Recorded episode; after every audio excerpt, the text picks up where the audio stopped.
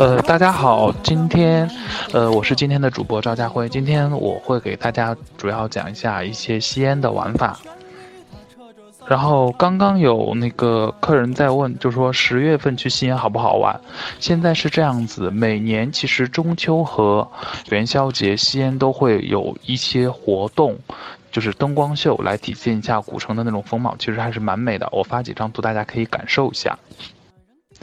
呃，这几张图呢，就是今年元宵节的时候，呃，西安政府举办的一些灯光的表演。然后每年的中秋和元宵最近都会开始。然后其实国庆节和中秋节去西安的话，其实是能体验到非常漂亮的那个大唐盛世的夜景。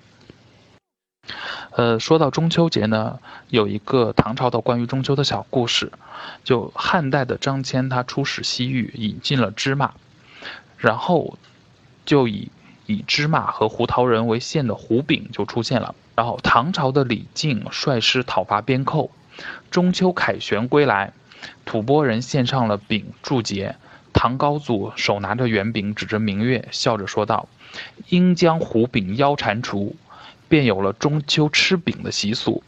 而唐玄宗与杨贵妃赏月的时候，唐玄宗嫌胡饼的名称非常的不雅观。然后杨贵妃就仰望望着明月，随口说道：“月饼。”于是月饼的名称就由此流传开来。相信大家在抖音上都听过一首歌，叫《西安人的城墙下是西安人的火车》，西安人不管到哪都不能不吃泡馍。其实这首歌呢，就是说了一下我们西安这边的一些历史风貌和一些的饮食习惯。所以，我现在就是给大家来整体的介绍一下西安的一个玩法。首先，我们看陕西，其实陕西是分了三个大的板块，在陕西的北部，我们叫做陕北。然后，信天游上就唱：“我家住在黄土高坡，哼哼大风从门前刮过。”这首我相信大家其实都已经听过，这就是陕北。然后在陕北的话，其实满眼望去就是一片荒凉，然后沟壑万里的一个地方。我们在图片中看，其实这这就是陕北，真的是黄土高坡，都是黄土铸就而成，然后。我们如果往陕西的南部翻过秦岭山，这个地方我们称作陕南。陕南由于是由秦岭山脉的一个阻隔，陕南的风光就少了陕北的这些苍凉，多了一些江南婉约的气质。而家在秦岭和黄土高坡中间的一片平原，就是我们现在说的周秦汉唐的中心，也是我们来西安玩的最多的一个地方——关中平原。然后，关中平原最有名的，也就是陕西省的省会城市西安。呃，西安在旧称是长安，在明朝的时候才更名为西安府。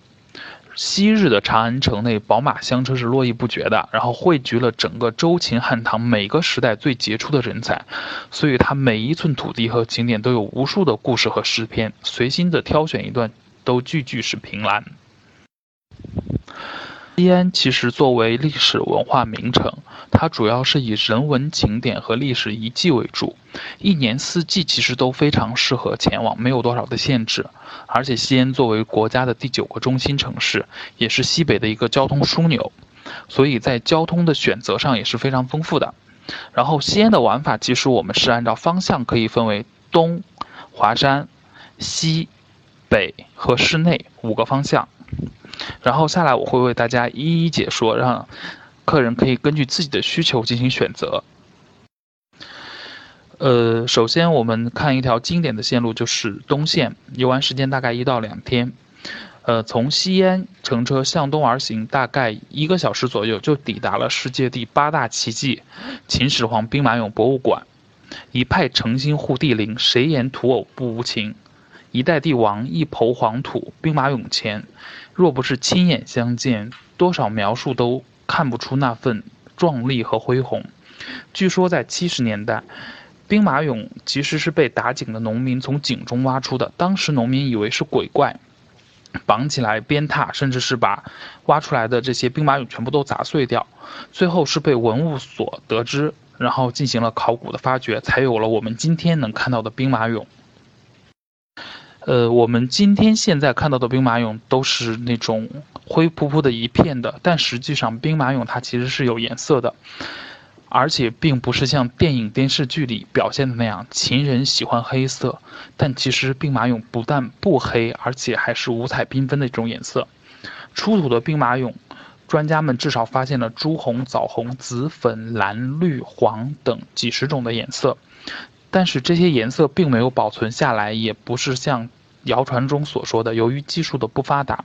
在出土后几分钟就失去了颜色。它颜色的缺失是因为经过了几千年的时光，俑坑被水淹甚至塌方等自然因素已经破坏了它表面的色彩，所以出土时大部分的兵马俑就已经是灰色的了。呃，这个几张图就是。兵马俑现在的一号坑，还有第二张图就是它在那个铜车马馆的一个跪射俑。然后兵马俑那个博物馆里，除了这些陶土做的兵马俑，还有一些铜铸的铜车马，就像这张图一样。这个铜车马实际上在发现的时候，它已经被塌方的泥土砸成了几千块，是被八位专家花了十年的时间拼凑而成的。然后马上的伞其实它是有机关，是可以开合的，很神奇。而在兵马俑边上就是我们熟知的秦始皇陵，但是秦始皇陵现在目前只是一个土堆，所以一般游览的话大略转一下就可以了。它关于秦始皇陵的传说其实很多，秦始皇陵传说里面用。宝石镶满了整个屋顶，做成日月星河，还用水银灌注在里面，模仿江河湖海，就是让始皇帝在地下也可以享受生前奢侈的生活。但至今还没有专家能对秦始皇陵做出一个很详细的判断，而且开挖秦始皇陵的话，也是技术所达不到的一个难度。说到秦始皇陵，我们就不得不说骊山。相传当年周幽王在烽火台点燃了烽火，各路诸侯看到国都有难，就立刻发兵支援。然后，但是他的爱妃褒姒看到了各路诸侯被戏耍汇聚在城下，就很开心的笑了。自此，周幽王多次点燃烽火台，就为逗褒姒一笑。渐渐的，再也就没有诸侯来救驾了。周朝也自此逐渐衰落灭亡。这就是。著名的烽火戏诸侯，而那个烽火台就在骊山。而骊山呢，由于它的地热资源非常的丰富，而且温泉的泉眼众多，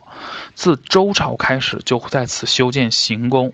一直到大唐的时候达到了顶峰，并形成了如今的华清宫。白居易在《骊山高》里有写道：“高高骊山上有宫，朱楼紫殿三四重。”清人钱维樵在华清宫写道。华山之宫，骊山族，玉殿千重相连属，可以预见到当年的骊山的宫殿的壮丽。而从兵马俑到华清宫，其实只有不到十分钟的路程。嗯，这一路其实栽满了石榴树，然后四五月之间，其实一路的石榴花开得非常的艳丽。而到九十月间，也就是现在这个时候，这一路其实上面挂满了硕果累累的石榴，是非常漂亮的一段路。当然，现在去，呃，西安还是能买买买到这些当季的石榴，也是，呃，兵马俑附近的一个特产。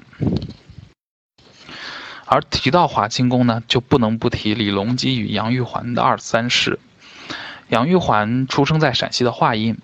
随后，他随父亲入川，在他父亲死后，他又到了河南，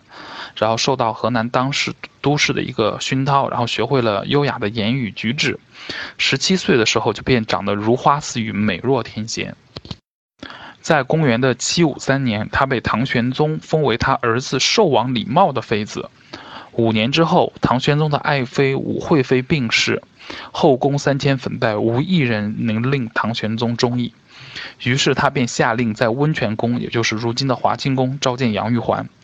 自此一见之后便难以忘怀，这样便拉开了唐玄宗与杨玉环的爱情罗曼史的序幕。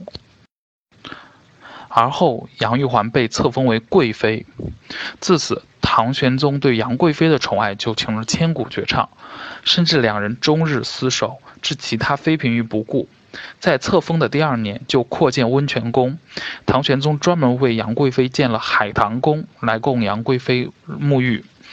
杨贵妃三十六岁生日时，唐玄宗为她举办了盛大的那个宴会进行祝寿，光乐工就有一百二十名，然后满朝为古为那个文武都会高呼娘娘千岁万千岁万福，可谓是后宫佳丽三千人，三千宠爱在一身。直到安史之乱，唐玄宗携杨贵妃逃至马嵬坡前。然后壮士相逼，唐玄宗不得不赐死杨贵妃。其实那时候杨贵妃才三十八岁。然后安史之乱结束之后，唐玄宗又回到了长安，想让人去寻找杨贵妃的遗骸。然后寻找的官员回来就称，称其肌肤已坏，香囊犹在。而这个香囊其实大家应该都有见过，就是类似于在国家宝藏节目中出现的葡萄纹花鸟银香囊。其实华清宫这个地方呢，因为地气温热，所以是很多政治要人和历代帝王都非常喜欢休养的地方。在呃近代史中，蒋介石曾经就在西安休养，也是住在华清池里面的五间厅当中。然后在西安事变的时候，蒋介石为了避免被抓住，然后就逃到了骊山上面。但是其实是被搜山的士兵还是抓住了，然后并且在抓蒋介石的地方立了一个亭子，然后叫做捉蒋亭。但是由于一些党派反对，后来就改成了如今的兵舰亭。而兵马俑和华清宫这两个景点，就是我们往东线上的两个最经典的景点。然后，如果再以此为点，再一路向东，大概在一个半小时左右的车程，就可以到的天下绝险之地华山。因为华山过于险峻，所以所以从来都没有皇帝在华山封禅过。东岳泰山是帝王之山，那西岳华山就是侠客之山。倚天的峭壁、登天的石径，还有在悬崖的平台，其实全部都留给了健步如飞的侠客和修身养性的道士。而能将这份侠客气质讲到极致的，我想大家都很熟悉，就是金庸老先生。华山论剑、华山派、令狐冲、风清扬，其实名气都不小。呃，这几张图就是，呃，华清宫的一些照片，然后四季的情况和白天跟晚上。然后这几张图呢，就是华山的情况。然后华山其实一年四季去都很好，然后。冬天的话也是非常的美，但是路稍微会有点滑，不是特别好走。但是在淡季的时候，华山的门票会非常便宜，冬天去华山也是非常划算的事情。其实华山呢虽然非常的险，但实际上也不用害怕，因为现在华山一共有两条索道，在饱览华山的盛景之余，其实也不会特别的辛苦。然后华山的索道分为北峰索道和西峰索道。呃，正常来说，我们一般会建议客人西峰索道上，北峰索道下。这样子的话，从西峰索道上可以看全华山的东南西中四峰，然后从北峰索道下呢，就可以把北峰也游览。这样是最全的一种玩法。如果是从单一的索道往返的话，如果要看全所有的那个景点的话，是一个非常大的工程，需要比较。对体力要求会比较高，所以还是建议客人可以从西峰索道上跟北峰索道下。华山一般呢，在山上游览完五个山峰的话，时间在四个小时到五个小时之间，看体力和速度。然后旺季的话，可能索道会有一些排队的情况，时间会稍微再长一些。然后从华山回到西安的话，可以坐高铁或者坐。呃，跟团游的话就坐大巴回程，大概是三个小时。然后回到西安之后，我们就继续往西走，就到了武王伐纣的周朝封神榜中的西岐礼乐开始的地方宝鸡。而西西线上面呢，第一站就是历史上的一个非常有名的女人武则天和她的第二任老公李治的合葬墓，也是历史上唯一一个两代皇帝的合葬墓乾陵。其实呢，说到乾陵嘛，就是因为它是武则天的陵墓的话，这个武则天的传说是非常多的。所以她的陵墓的传说也是很多。比如说，当年唐高宗李治在洛阳驾崩之后，武皇后为了遵从唐高宗的遗愿回到陕西，所以她就在全国范围内遴选了两名天下扬名的方士，一位是星象学家袁天罡，还有另外一位就是皇宫里专掌阴阳和天文历法的太史令李淳风。袁天罡接旨去寻找那个藏最好的风水的藏地的话，遍寻黄河两岸都没有找到一块中意之处。后来他到了关中之后，半夜子时出来观看天象。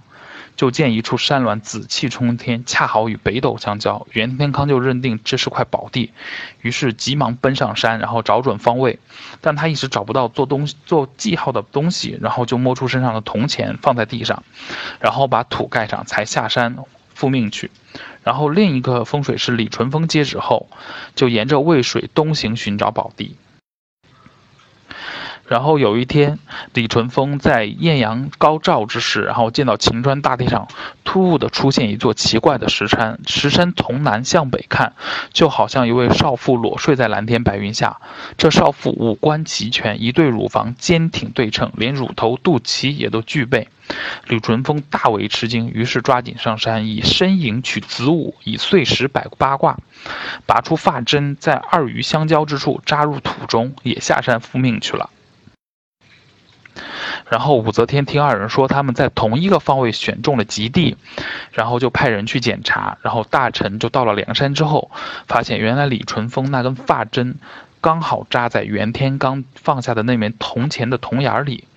然后武则天就下令立刻开工，然后非常快就将乾陵修好之后安葬了唐高宗，随后也随于唐高宗葬于乾陵。而其实大家都知道的就是。古代的盗墓其实是非常猖獗的，而且唐朝在陕西的十八个皇陵，只有乾陵没有被盗盗过，十七个皇陵全部被盗挖。然后关于他的那个盗墓的情况，其实也有一些传奇的故事。就说当年黄巢起义，黄巢派四十万人。去挖武则天的陵墓，想要拿她的陪葬品来做军费，但是他挖了半座梁山都没有找到乾陵的墓道口在哪里，然后他这个举动就在梁山留下了四十米长的一个沟渠，然后我们去乾陵的时候也可以看到，我们把这称为黄巢沟，而。盗墓始祖温韬在挖了十七座的唐皇陵之后，准备再开始挖乾陵的时候，只要他开始挖，就会风雨大作、雷电交加，然后数次之后都是这样子。然后因为盗墓的人其实也会相对比较迷信，所以温韬就以为是武皇后发怒了，自此因此就退走了，再也不敢打乾陵的主意。而到了近代，西北军的军阀孙连仲，想要学孙殿英盗掘慈禧和乾隆墓的那个方式，然后用军事演习做幌子，带领军队在乾陵安营扎寨，日以继夜的挖了好几个月。士兵们用炸药炸了很多地方，都没有找到乾陵的墓道口，最终还是无功而返。所以乾陵奇迹般也是非常的不容易。国家对乾陵也是采取的态度就是保护但不发掘。然后乾陵以山为陵，然后它的神道两边的石像耸立，飞禽异兽，还有六十亿翻成像，在图片里都可以看得到。然后还有它的无字碑都是非常有名的，都值得去细细的揣摩。而乾陵的话，作为帝王墓，在它的周边会有一些陪葬墓，然后周边的目前乾陵周边我们可以参观的墓穴一共有，呃。永泰公主墓、懿德太子墓和张怀太子墓，嗯，比如永泰公主墓，因为前期被盗的非常的厉害，所以做了保护性的一个发掘，目前已经是对外开放的，呃，游客可以亲自沿着它的那个墓道到陵中去参观。然后，比如懿德太子墓，目前也是被保护性的发掘。然后，在国家宝藏这个节目上展示的阙楼仪仗图，就出在出在那个懿德太子墓。目前真品是藏在陕西历史博物馆中。然后，呃，在太子墓的墓道中，我们可以看到仪德那个阙楼仪仗图的复制品。然后我们可以继续开车往西走，大概在一个半小时左右，就到了一个皇家寺庙，然后被宋徽宗亲手题为“皇帝佛国”的地方。一山四海会，一直法门开，一脉如来传的法门寺。呃，由于法门寺中间它是藏有释迦牟尼的真身舍利而天下闻名。在大唐年间，其实每隔三十二年。都会由皇室将佛骨舍利迎回长安祈福，然后七迎佛骨就由此而来。因为在大唐唐的建国年间，建立到毁灭，一共迎回舍利只有七次。现在包括释迦牟尼真身指骨舍利和象征佛教最高权威的银华双轮十二环西藏在内的众多大唐珍宝，其实都在法门寺的老寺庙的宝塔的地宫中发现的。而地宫自从大唐灭亡就一直封存，一直到一九八七年的佛诞日，才被考古专家发现，打开了这个地宫，发现了众多珍宝。这就是我们西线上最重要的两个景点——乾陵和法门寺。呃，从法门寺回到西安，大概在三个小时左右的车程。然后回到西安之后，呃，我们先来说一下北线。北线的话，其实就是往陕北去。然后，首先我们大概是坐一点五个小时左右的车程，其实就可以看到轩辕庙和黄帝陵。呃，刚发了几张图片，前面的两张是法门寺，是金碧辉煌，就是不同于以往的老寺庙的基础，它现在是一个新建的情况。然后后面几张就是黄帝陵轩辕庙，也是新建的。然后，呃，像轩辕庙跟黄帝陵，它每年其实都有是非常大的一个祭祖的活动，然后是分为国家公祭和民间祭祀的。然后黄帝陵的祭祖传统是从汉代就已经开始的。国家公祭是从唐代开始的，明清时期的时期的话，呃也是非常受帝王重视的。然后目前国家公祭它是在清明节的时候，然后一般是早上它会封园，到下午才允许普通游客进入。然后民间的祭祀是在农历二月二龙抬头的日子。然后我们从黄帝陵继续行车，大概在一点五小时左右。就到了天下黄河一湖收的壶口瀑布。壶口瀑布呢，它每年其实最好的时间是在四月到五月的桃花汛，和九月到十一月的壶口秋风这一段时间。也就是说，现在其实是去壶口看水非常适合的季节，因为这两个时间的壶口的水量是非常的充沛，而且这时候看壶口，其实可以更能体会到。玉帝把壶谁不尊，山呼雷动谢天恩的气势。而冬天壶口瀑布会形成非常罕见的冰瀑银挂的奇景，也是很值得一看的。过了这个壶口瀑布呢，我们继续北上，其实就能抵达延安，中国近代史的重要转折之地。在延安就是有一些革命的一些遗址，比如枣园、杨家坪。这些地方，然后都是免费的，然后可以去，就是感受一下那个延安精神。然后，而且我们再到延安的这一路，在陕就可以看到陕北的一些特殊的建筑的形式，就是窑洞。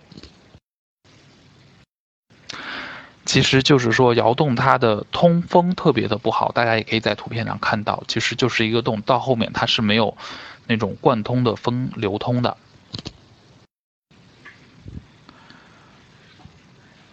然后，西安作为一个旅游城市，有一点比较好的情况就是，它除了周边的这些景点，它市区的本身其实也有非常多值得一看的地方，可以满足那些就是到了西安之后不愿长时间坐车或者行动不便的客人，也是可以得到很好的一个体验。下来我就给大家推荐一些西安市区几个就是打卡的景点。当然，首先第一个推荐的肯定是。陕西历史博物馆也是我非常喜欢的一个景点，因为说首先要了解一个城市，首先还是要看它的博物馆，而且陕西历史博物馆是由著名的大师张锦秋先生设计的。陕西历史博物馆里面呢，前两个馆是免费参观的，可以凭身份证去换取参观票，但是它的排队会相对会比较严重，大概在两个小时左右。然后跟团的客人其实是可以走绿色通道的，并且还可以参观一个是收费的大唐怡宝展。然后著名的香金射手玛瑙杯、鸳鸯莲瓣文金碗、金银平托四鸾贤寿纹铜镜都在这个大唐怡宝展之中。然后整个陕西历史博物馆也是有非常多的国家级的藏品。然后我们其实，在免费的馆里也能看到国家宝藏中陕西历史博物馆推出的杜虎符。然后团队的参观一般就是到此为止。而国家宝藏中推荐的一个镇馆之宝——阙楼仪仗图，就是懿德太子墓出土的那幅壁画。它是在最后的一个展馆里面，我们叫做呃陕西历史博物馆的地宫。它是一个壁画展，然后它的费用相对会比较高。然后对壁画有兴趣的客人可以去参观，相信一定能满足这些客人对于唐代、魏、宋、隋这些。就是壁画的欣赏。从陕西历史博物馆出来，最近的景点就是大慈恩寺，也就是我们熟知的大雁塔。这个大慈恩寺是唐高宗李治他为了他的母亲长孙皇后所扩建的一个皇家寺庙。然后，但是大雁塔的历史是和贫僧自东土大唐而来，去往西天拜佛求经的玄奘法师是息息相关的。呃，玄奘呢取经回来之后，就被请到了大慈恩寺来做住持，然后并且是翻译他的佛经，然后为了安置这些翻译好的经书而修建了一个大雁塔，然后从唐唐代开始，文科中举雁塔题名的活动，其实也是在大雁塔，然后明朝的时候，题名之风大盛，所以墙上被涂满了一层层的题名。所以说，其实古人也有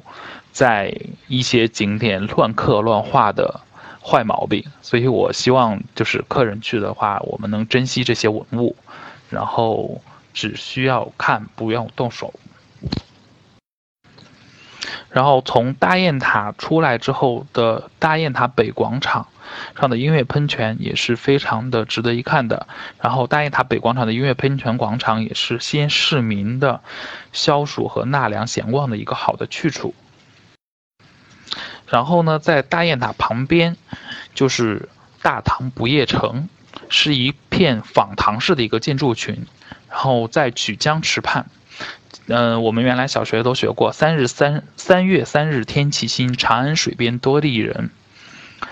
在三月三日的时候，也就是在暮春踏青的时节，长安的水边都是风情绰约的美丽女子，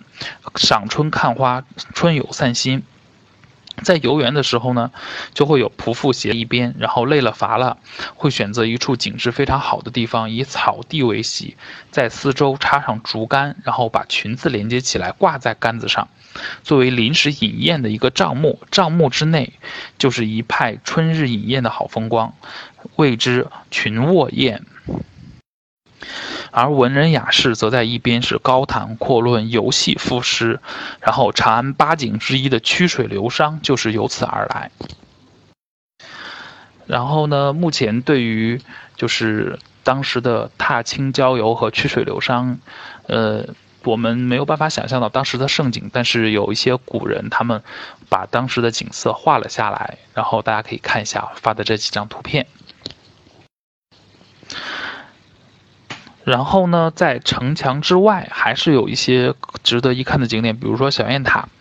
在小雁塔里面的是西安博物院，然后小雁塔相比人流如织的大雁塔，显得其实幽静了非常的多。然后小雁塔其实也很神奇，它在一千三百年里面其实经历了七十多次的地震，但是很有趣的就是在成化年间它被震裂开过一次，然后裂纹在老远都能看得到。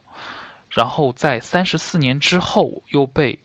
一个地震震得严丝合缝的回去了。然后现在小雁塔里面是开发了比较多的一些非遗的体验项目，比如说可以在里面听一段话音老腔，或者看一段皮影戏。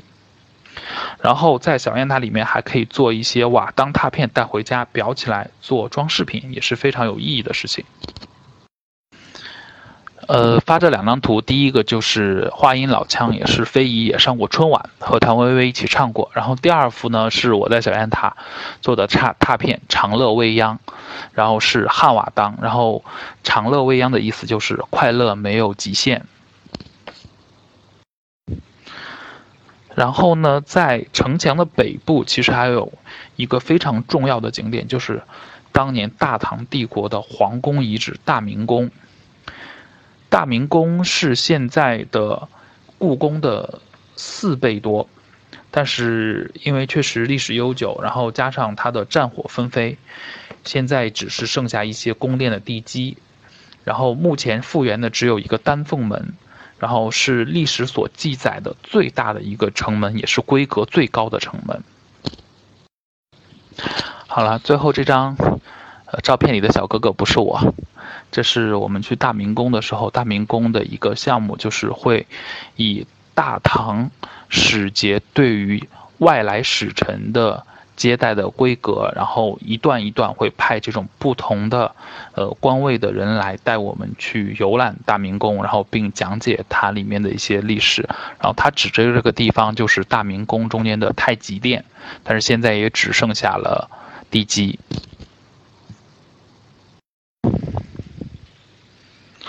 然后看完大明宫之后，呃，我们就回到整个西安的城内。西安城内，其实你从到了西安之后，飞机降落的时候和你从地铁那个火车站出来的时候看到的第一眼西安的景点，就是西安的一个城墙。然后隋唐时期的长安城的范围其实是现在西安城的七点五倍。然后我们今天看到的城墙是明朝时期在凤元城的基础上扩建的。然后凤元城是在元朝的时候，西安叫凤元城，到明朝之后改叫西安府。墙其实给西安市民是带来了很多的好处，当然也有些坏处。就比如说当年抗战时期，然后市民在西安城墙上挖了两千多个防空洞，只要是那个防空警报一拉响，所有的市民就携家带口就躲进去，然后。到了八十年代的时候，政府才对城墙做了大规模的修缮。当时就发文，就说：“呃，我们想要要用那个原砖去修城墙，然后问这个市民征集当年挖防空洞剩下的砖，然后市民纷纷的去把他们自己家的这些城墙的砖全部拿出来，然后做了一次修缮。所以这时候才有了我们今天看到的一些城墙。然后城墙中间缺少的砖头，在建国的时候，呃。”找了工匠，按照原来的技法烧制了新的砖头。然后新的砖头呢，上面就是跟老的砖头一起，它们上面都刻有这个砖头所用的，所就是所处的那个窑，就是是哪一个窑出产的，然后是谁烧的，是什么时候烧造的，都是有非常详细的信息，就是以便就是万日后如果这块砖出了问题来追责。毕竟城墙是古代的一个最高的一个防御措施，所以在对城墙的建筑和把控上，历代君王都是非常的严格。然后呢，在西安城墙围绕着的最中心，就是现在西安的钟楼和鼓楼，也是西安的一个代表。其实钟楼跟鼓楼呢，其实就是西安人的一个计时器，每天的晨钟暮鼓。都会敲响，然后鼓楼钟鼓楼其实它是在明朝的时候所建立的，尤其是钟楼，它的屋顶采用的是重楼三层檐四角攒尖顶。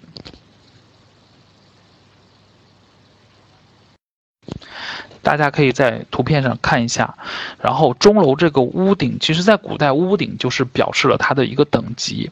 然后西安钟楼这个屋顶的等级是比北京故宫的中和殿的单檐四角攒尖相比，都要高出许多。但是西安在明朝时候并不是国都，在等级森严的大明，这样子的情况其实是非常匪夷所思的。原因就在，在朱元璋晚年，也就是。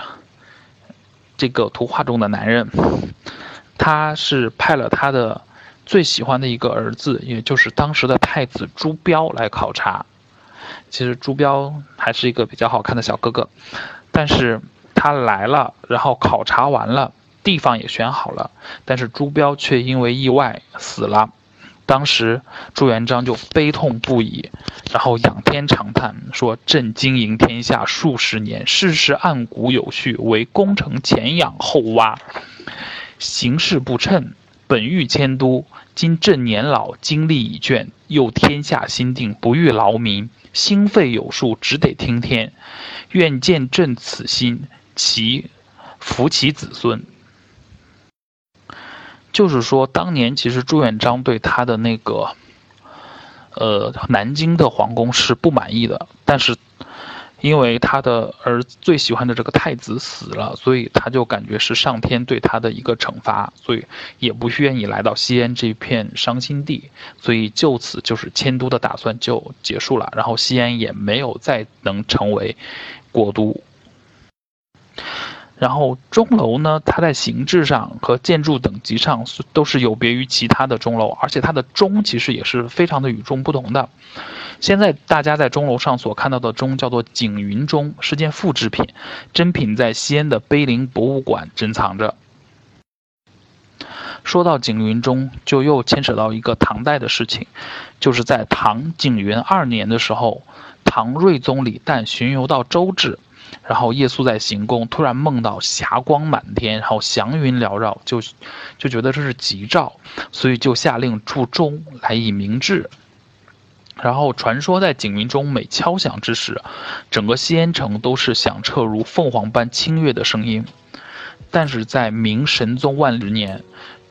整个钟楼进行了搬迁，搬到了如今的位置，然后悬挂在钟楼上的景云钟从此就再也没有响过。然后这件事情，至今也都是一个谜。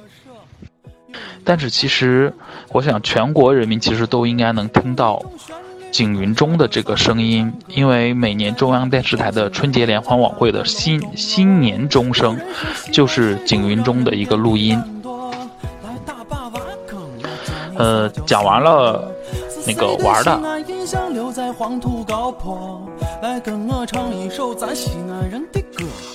西安人的城墙下是西安人的火车，西安人不管到哪儿都不能不吃泡馍。西安大厦高楼四连的一座一座，在西安人的心中这是西安人的歌。六百年的城墙如今让你随便触摸，西安的小吃足够让你变成吃货。